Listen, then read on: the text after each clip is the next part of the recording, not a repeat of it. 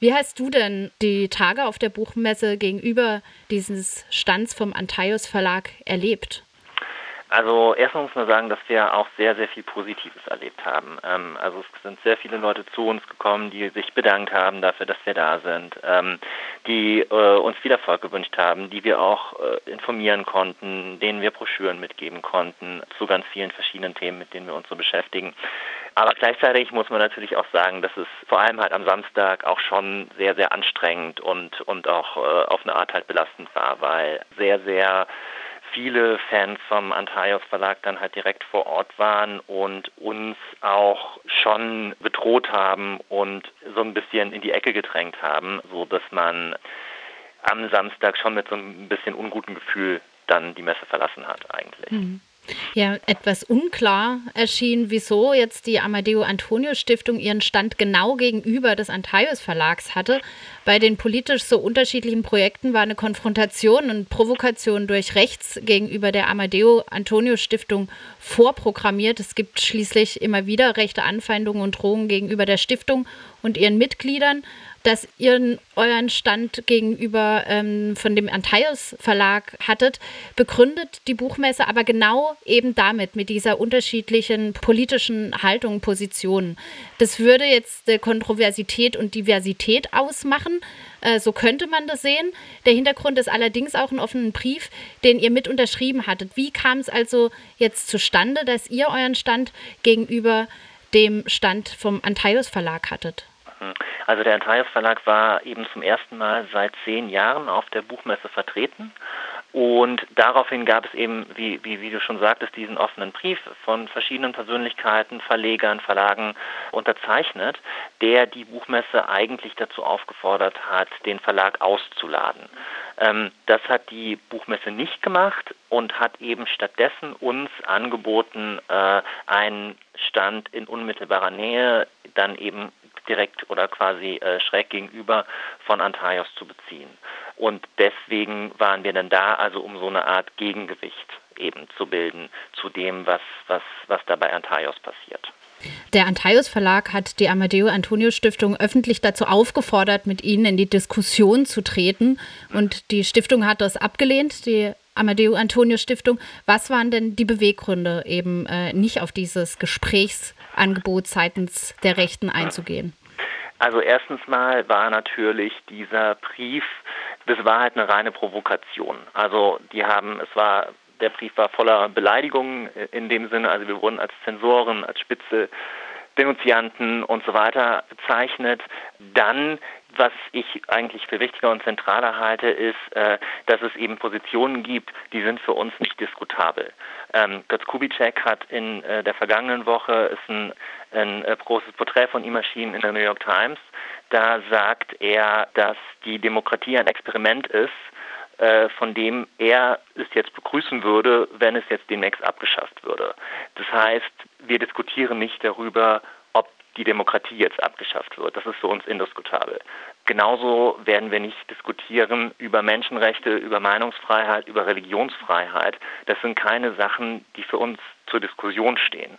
Und wir wollen dem auch keine Bühne bieten. Wir wollen da keine Plattform bieten, weil das einfach äh, festgesetzte Dinge sind. Das sind für uns Werte, die wir nicht, die, die für uns nicht hinterfragbar sind.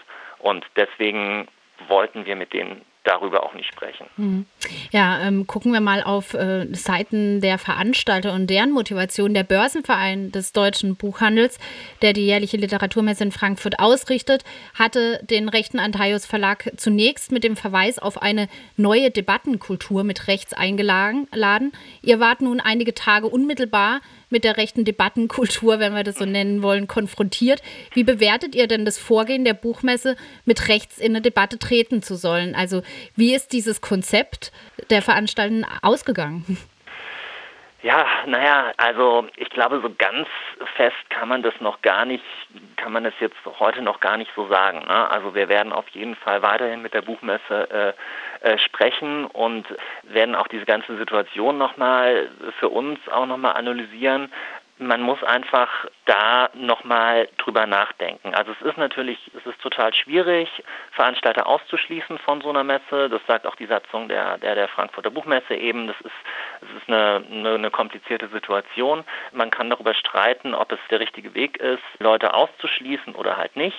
Was man halt auf jeden Fall sagen kann, ist, dass die Buchmesse zwar schon auch versucht hat, darauf zu reagieren. Es gab ja dann auch eine Demo vom Deutschen Börsenverein noch am Mittwoch, wenn ich mich da richtig erinnere, die sich gegen Rassismus auch nochmal ganz klar positioniert haben und auch gegen, gegen große Teile dieses rechten Gedankenguts.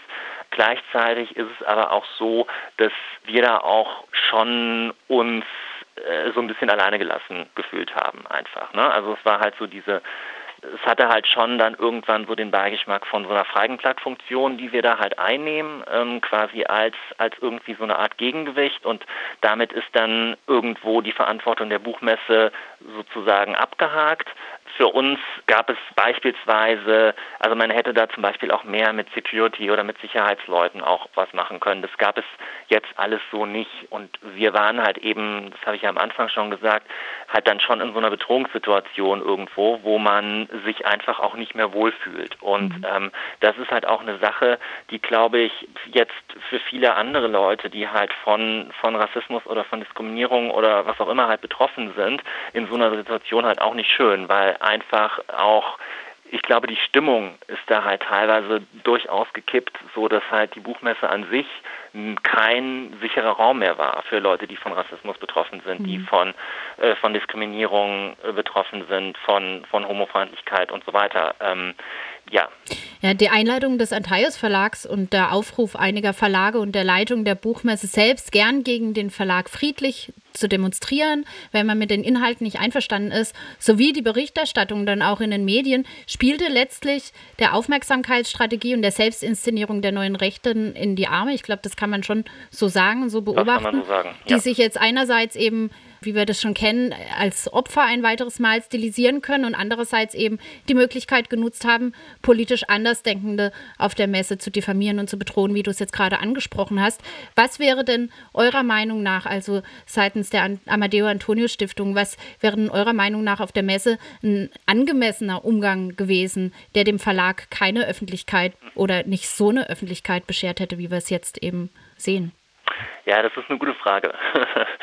Die Sache ist halt einfach die, dass der Antaios Verlag fühlt sich ja nicht unbedingt verbunden sozusagen demokratischen, einer demokratischen Diskussionskultur. Ja? Das heißt, am Ende ist es halt schon einfach so, dass sehr viele Dinge denen halt nützen.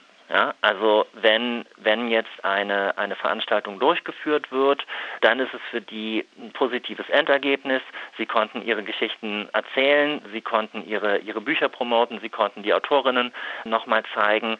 Ähm, gleichzeitig muss man halt auch klar sagen, wenn eine Veranstaltung abgebrochen wird, was ja dann auch im Endeffekt dann am, am Samstagabend der Fall war. Auch das ist natürlich ein Sieg, weil dann kann man sich, so wird es ja jetzt auch gemacht, nochmal als Märtyrer, als, als Märtyrer oder Märtyrerin für die Meinungsfreiheit generieren und eben dann nochmal die Geschichte davon erzählen, dass man, dass man irgendwie ein Opfer ist von irgendwelchen, in Anführungszeichen, linksgrün versifften Meinungsdiktatoren und äh, Diktatorinnen. Also es ist einfach, ich glaube, zivilgesellschaftlich ist es momentan sehr schwierig.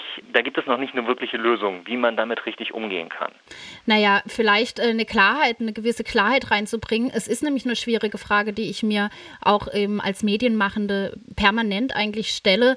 Wie geht man denn eben damit um, wenn Menschen eigentlich mit Demokratie und Meinungsvielfalt argumentieren, die wiederum eigentlich, äh, wenn man denn, naja, man muss nicht mal genauer hinsehen, sondern sich eben anguckt, was diese Leute tun, äh, menschenfeindlich letztlich äh, agieren. Ähm, wie geht man damit um? Ich glaube, das ist eine Frage, ähm, die klären wir natürlich nicht in dem Gespräch. Ähm, Trotzdem, es gibt ja jetzt eben die Diskussion, hätte der Verlag eingeladen werden sollen oder nicht. Und ähm, ja, die Leitung der Buchmesse rechtfertigt eben mit dieser Meinungsfreiheit äh, die Einladung. Ähm, was wünschst du dir ähm, aus dieser Geschichte, dass eben so eine Leitung der Buchmesse vielleicht auch aus so einer Geschichte lernt? Äh, was ist denn ja im besten Falle rauszuziehen aus diesen ja, Konfrontationen am Wochenende? Also ich denke, eine Sache, die man auf jeden Fall halt betonen muss und was auch in den Medien jetzt immer mh, hm, auf eine schwierige Art und Weise dargestellt worden ist, weil da wird es oft als so eine Konfrontation zwischen links und rechts gezeigt. Ne? Also da ist auf der rechten Seite ist der Antaios Verlag, auf der linken Seite sind wir so oder die Amadeo Antonio Stiftung. Die Sache ist aber eigentlich dramatischer. Es ist nämlich auf der rechten Seite ist der Antaios Verlag und dann ist da die Demokratie, die da am Ende halt irgendwie in Frage gestellt wird. Ne? Also ich kann mal kurz erzählen, am Donnerstag oder beziehungsweise am Freitag habe ich länger mit einem älteren Herrn gesprochen, der, der auf uns zukam. Der hat sich als erstes irgendwie dafür bedankt, dass wir da waren, hat dann erzählt und dann hat sich halt herausgestellt, dass er ein Stadtverordneter der CDU im Frankfurter Stadtparlament ist. Und wo ja bekanntlich jetzt auch die, die, die AfD mit drin sitzt. Und wir haben lange darüber gesprochen, wie schwierig das ist, auch gerade aus, aus einer konservativen Sicht sozusagen dagegen, dagegen zu argumentieren und dagegen vorzugehen. Und also ich, ich, ich glaube, man muss sich halt klar machen, was da eigentlich auf dem Spiel steht und worum es da eigentlich geht.